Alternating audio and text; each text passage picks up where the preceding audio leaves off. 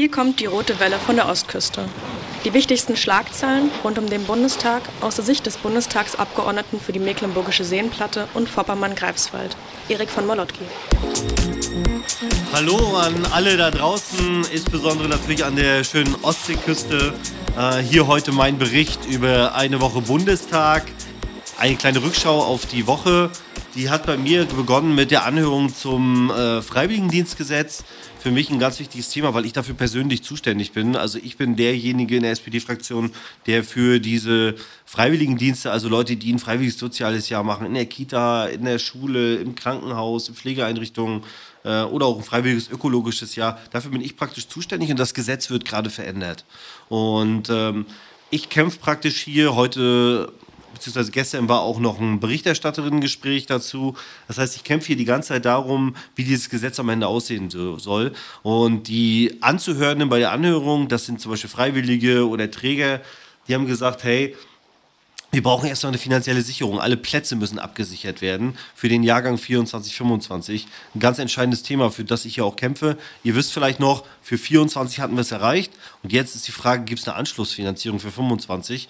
Was aus meiner Sicht klar ist, dass es die geben muss. Aber ähm, es muss leider noch erarbeitet werden. Das heißt, das ist ein Kampf, den ich hier gerade führe. Und der andere Kampf ist darum, ich weiß nicht, ob ihr euch damit auskennt, aber Freiwilligendienstleistende bekommen Taschengeld und das ist aktuell extrem wenig.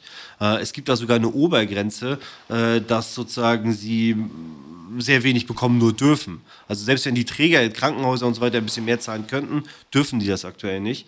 Äh, das soll leicht verbessert werden, aber ich finde, wir müssen einen Sprung machen, dass mindestens BAföG-Niveau äh, möglich ist, weil das, sag ich mal, braucht ein Mensch, einfach ein junger Mensch, einfach um zu leben. Äh, deswegen ist es ja auf BAföG-Niveau so. Das heißt, ich kämpfe gerade für eine Obergrenze für das Taschengeld, die wesentlich höher ist auf BAföG-Niveau und für eine Untergrenze, dass wenigstens sozusagen so eine Art Mindesttaschengeld gibt.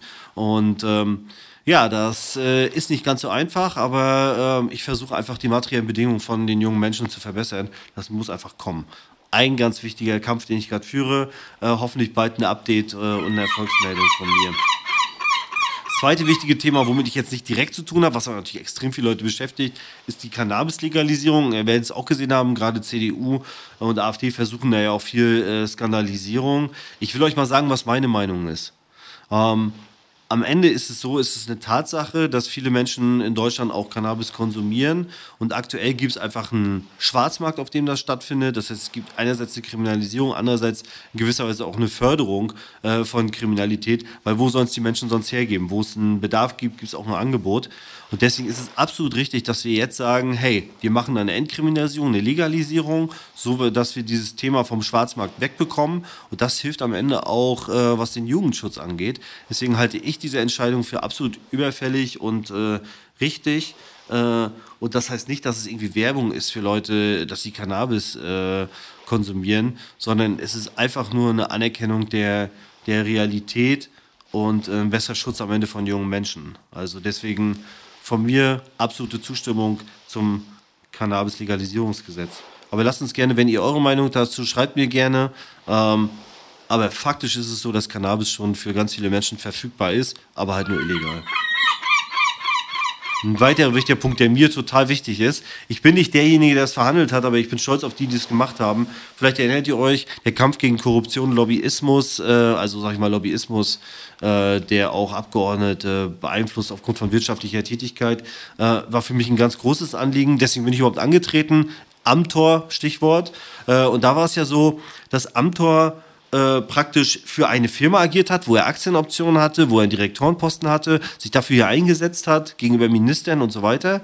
Aber du konntest ihn eigentlich nicht dafür belangen, weil die entsprechende Gesetzesregelung aktuell sagt, ähm, praktisch, er muss so abstimmen im Bundestag oder in einem Ausschuss, also sein Abstimmungsverhalten muss aufgrund dieser Firma sein. Ob er jetzt einen Brief an den Minister schreibt oder nicht, hat damit gar nichts zu tun, sondern es muss genau um diese Abstimmungsfragen gehen. So, und das ist natürlich nicht die Realität. Die Realität ist, dass ein Abgeordneter natürlich durch einen Brief an einen Minister einiges verändern kann. Äh, und äh, Jetzt ist es so, dass wir es endlich so verschärfen, dass das auch für die weitere Abgeordnetentätigkeit gilt. Das heißt, das, was Amthor damals gemacht hat, wäre, wenn diese Gesetzesänderung jetzt kommt, wir haben diese Woche die erste Lesung gehabt, äh, wäre Amthor dann, ich will nicht sagen im Knast, aber zumindest endlich strafrechtlich verurteilt und äh, sowas ist einfach nicht mehr möglich. Ein Schlupfloch wurde geschlossen und äh, Ich bin total froh. Ich weiß, es ist nicht das wichtigste Thema für viele. Für mich ist es aber komplett wichtig. So, und jetzt ähm, haben wir noch ein bisschen weiteren Gesetzesprozess. Prozess, das heißt, es wird noch eine zweite, dritte Lesung geben und dann tritt es in Kraft. Aber wir haben schon einen richtig großen Meilenstein geschafft. Zwei Punkte, die letzte Punkte, die auch viele Menschen beschäftigen. Ähm, wir haben Jahrestag des Überfalls äh, von Russland auf die Ukraine und dazu haben wir auch einen Antrag beschlossen und die Union wollte jetzt sozusagen, dass wir da auch Taurus explizit, also diese, diese Waffe, die äh, bis äh, sehr weit ins äh, Hinterland sozusagen dann eingesetzt werden kann, dass wir die auch unbedingt liefern. Und ähm, ich bin da zurückhaltend. Ich äh, weiß, viele Leute sind dafür, viele Leute sind dagegen, aber ähm, ich glaube, wir müssen alles tun, damit die Ukraine sich gut verteidigen kann äh, und dass nicht mehr Menschen äh, sterben. Aber wir müssen auch alles tun, um eine Eskalation zu verhindern. Und deswegen lehne ich diese Taurus-Lieferungen ab. Und ähm, ich finde, wir brauchen einfach mehr Einsatz für, für eine Friedensinitiative, damit die Menschen ja einfach auf beiden Seiten, weil am Ende sind es auf beiden Seiten junge Menschen, junge Männer vor allen Dingen, die sterben und die Zivilgesellschaft, äh, Bevölkerung leidet. Und es muss endlich aufhören. Vielleicht noch ein weiterer Punkt. Jahreswirtschaftsbericht wurde präsentiert von Robert Habeck. Es geht unserer Wirtschaft ja aktuell nicht ganz so gut. Es geht ja auch nicht so schlimm, wie alle mal sagen. Aber ähm, ich sag mal so, die höheren Energiekosten haben uns natürlich getroffen äh, und ähm, ja, der Export sozusagen, der Weltmarkt sozusagen schwankt auch ein bisschen. Und vor allem ist es aber so, dass andere Länder wie Amerika krass in ihre Wirtschaft investieren und dadurch ein großes Wachstum haben und wir machen das nicht, weil Christian Lindner praktisch ein Konzept von Austerität heißt das, also sparen, sparen, sparen vertritt. Und dieses Sparen führt dazu, dass die Leute weniger in der Tasche haben, dass es weniger Investitionen des Staates gibt und das drückt auf die Konjunktur Konjunktur. Also im Endeffekt ist es so, aus meiner Sicht, das, was wir gerade machen, ist, wir schießen uns praktisch selber ins Bein und sagen dann, oh Mist, wir humpeln, was können wir denn machen? Und äh, da gibt es nur eine Lösung, wir müssen wirklich stärker investieren als Staat. Und sag ich mal, ähm, alles wieder in Ordnung bringen und in unsere Zukunft investieren. Und äh, solange wir das nicht hinbekommen, werden wir in dieser schwierigen Lage bleiben, meine Meinung.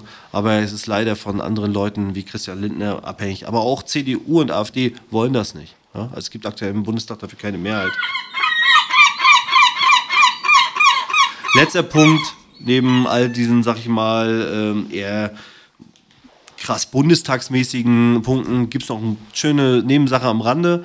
Äh, ihr wisst ja, ich bin im FC Bundestag und zum ersten Mal mindestens diese Legislaturperiode, ich glaube aber auch in der gesamten Geschichte des FC Bundestages, wir sind auch am Recherchieren, kommt ein Verein aus Mecklenburg-Vorpommern, spielt gegen den FC Bundestag. Der äh, Motor Südneubrandenburg spielt gegen uns. Und äh, das Coole ist, das wird das Auftaktspiel dieser Saison.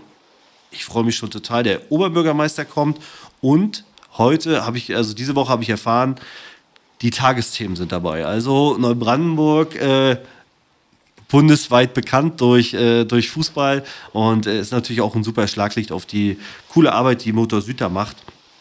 Ja, freue ich mich schon total drauf. Ja, schönste Nebensache der Welt. Von daher, liebe Grüße in den Wahlkreis äh, und an alle da draußen. Schreibt mir, wenn ihr Anmerkungen und Fragen habt oder einen Hinweis geben wollt. Grüße an die Küste!